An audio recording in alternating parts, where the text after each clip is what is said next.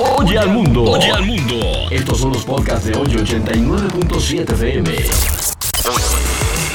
Sentimientos de Arturo Forzán. Las lágrimas. ¿Quién ha derramado lágrimas en este mundo? Desde que nacemos ya estamos llorando y lloramos por tocho morocho. Pero hay diferentes clases de lágrimas. Los que lloran las propias caídas o los pecados del mundo, los que aceptan las penas como medio de purificación de sus pecados, o bien los que se imponen penitencias para formar su alma en el dolor, los que sufren persecución y dolores por causas ajenas o externas, los que pasan sequedades o tribulaciones con paz, los que gimen por el amor.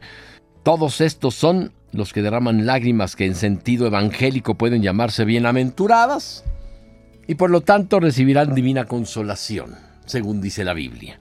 Pero fíjate que hay un libro que se llama El diálogo que escribió Santa Catalina de Siena que este, pues tiene un capítulo sobre las diferentes clases de lágrimas y me llamó la atención. Las diferentes clases de lágrimas, dice Catalina de Siena, esta, este, pues doctora de la iglesia, le podría yo llamar, eh, este, y tiene ella cinco categorías en las lágrimas. Uno, las lágrimas malas, les llama Santa Catalina, que engendran muerte, son las que proceden del pecado y llevan al pecado lágrimas de odio, de envidia, de desesperación, estas que proceden de un corazón desordenado y muy apartado del bien y muy apartado de Dios.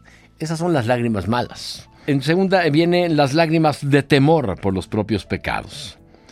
Dice Santa Catalina que son las de los que pues se levantan del pecado por temor al castigo, por miedo al castigo. Ese miedo los hace llorar. Su motivación no es perfecta. Tal vez hay arrepentimiento, pero no son lágrimas sanas, no son lágrimas buenas.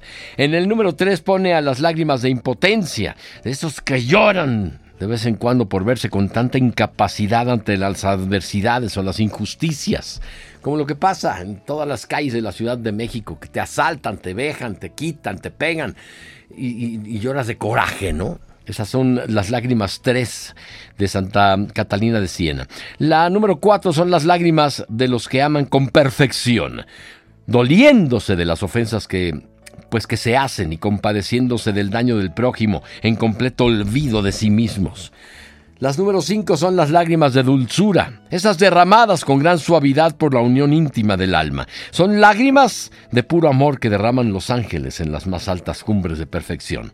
Y luego en la número 6 vienen las lágrimas de cocodrilo, les llama Santa Catalina de Siena, de quienes quieren conseguir cualquier cosa y a cualquier costo y utilizan esta vil arma de las lágrimas para volcarse en su ego. Sí, hay quienes que lloran lágrimas de cocodrilo. Y número 7, las lágrimas de amor, esas que brotan del corazón para alojarse en la mente, que nacen y nunca mueren, que surgen y hacen sentir en lo más profundo que la vida vale la pena. Oye al mundo. Oye al mundo. Estos son los podcasts de hoy 89.7 FM. Sentimientos de Arturo Forzán.